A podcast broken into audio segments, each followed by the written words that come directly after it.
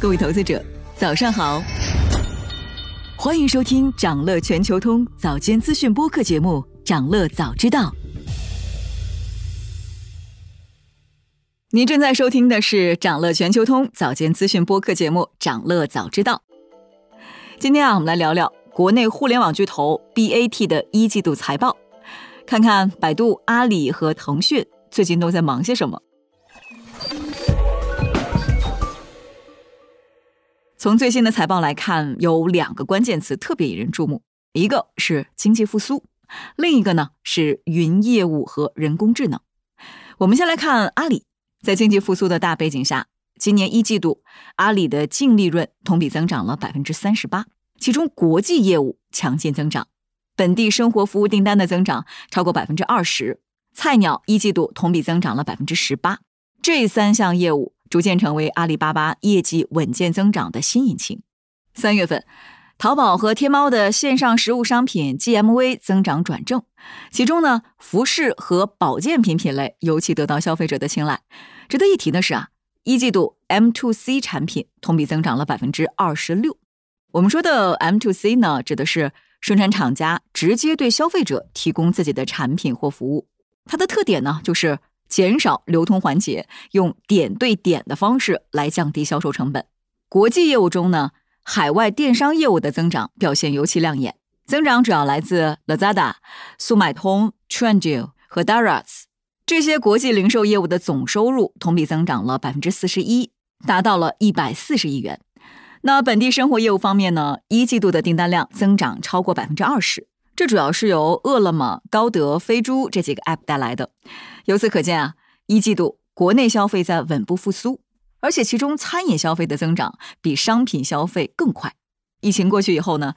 大家不仅更愿意外出就餐了，重启旅行的意愿也进一步释放。因此，高德和飞猪的订单同比增长也非常迅速。比如三月份，高德的日均活跃用户数量达到了一点五亿的新高，而飞猪的国内酒店预订也比二零一九年三月增加了百分之七十。同时呢，阿里也在继续推进盒马和菜鸟的独立上市计划。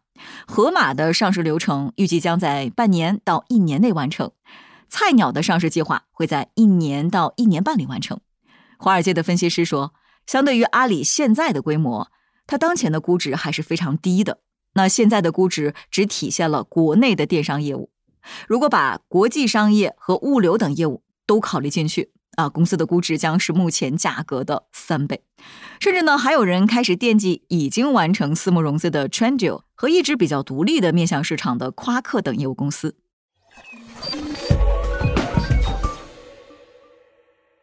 我们再来说腾讯，国内消费的小阳春带动了腾讯的新一轮业绩增长。那财报显示，公司一季度的营收回到了两位数的增长水平，为百分之十一。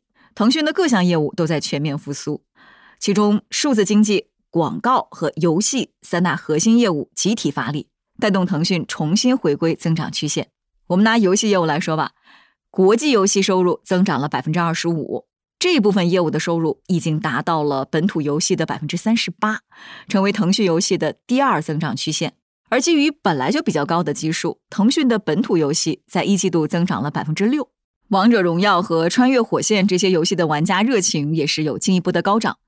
此外呢，社交网络业务也增长了百分之六，带来三百一十亿元的收入。而且因为视频号的迅速发展以及小程序里广告的增加，腾讯的广告收入也上升了。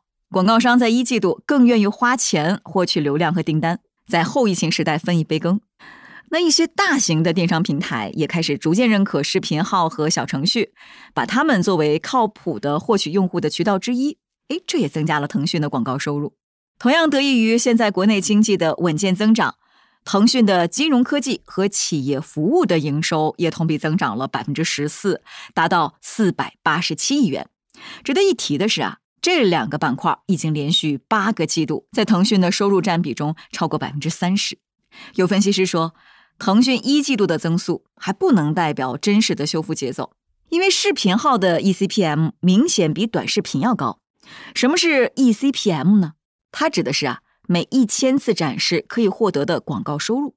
一季度呢还只是经济恢复的初期，其中包括了春节这种对腾讯来说的广告淡季。那从中长期的角度看呢，视频号因为是内生在微信里面的，有肉眼可见的流量优势，将来一定会进一步侵占现在各大广告平台的市场份额。而且视频号的商业化进展这么顺利，从一定程度上也可以看出商家对视频号、小程序以及整个腾讯生态价值的认可。甚至市场之前担心的腾讯渠道内部广告互相侵蚀的问题，也没有想象中的那么严重。这说明什么呢？说明腾讯的流量基本盘是非常稳固的。同时，商家的主动也能够让后续视频号在推进其他业务时，比如电商，会更顺利一些。同时啊，因为线下活动的逐渐恢复，微信支付的交易场景也在回流中，而腾讯游戏业务的增长，靠的是腾讯自己的产品走出了自己的修复周期，迎来了行业的春天。最后呢，我们来聊聊百度。百度今年一季度的净利润大幅增长了百分之四十八，其中智能云业务首次实现了盈利。那财报显示。一季度，公司的各项利润指标都实现了改善。百度核心的在线营销收入同比增长百分之六，是连续五个季度以来第一次同比实现正增长。来自爱奇艺的收入同比增长了百分之十五，嗯，这也是二零一九年二季度以来最高的同比增速了。实际营收有八十三亿元。值得一提的是呢，百度智能云在今年一季度开始实现盈利了，实现收入四十二亿元。那李建宏表示，这部分业务将持续为关键客户构建标准化、规模化的人工智能解决方案。现在，百度正在迅速把文心一言整合到他们所有的业务中去进行测试，希望借此重塑公司的产品和服务。那外界认为，百度一季度的增长，一方面是因为中国经济的快速复苏，带动了旅游、商业服务和本地服务的大幅增长；另一方面呢，在过去一年里，百度全面的降本增效措施也起到了关键作用。此外，百度广告业务的复苏，除了得益于宏观经济，还受益于 AICG 的赋能。自从去年年底推出生成式人工智能以来，百度一直在跟广告商进行更深度的合作，根据广告商制定的要求，提供定制化的选项。比如说，一家当地旅行社用百度的 AIGC 功能来创建广告。那么，百度 AIGC 的广告就要比广告商自己创建的广告要好，为商家提供了平均高出约百分之二十的销售线索。虽然近年来短视频和直播的趋势非常显著，对广告主的吸引力在增强是客观事实，但是百度基于搜索基因，流量可能会更加精准一些，而且一般返点比较高，这就对广告主更加友好。而百度云实现盈利，是因为公司的战略目标已经逐步清晰。而且它的业务进展是围绕着明确的战略目标来落地的。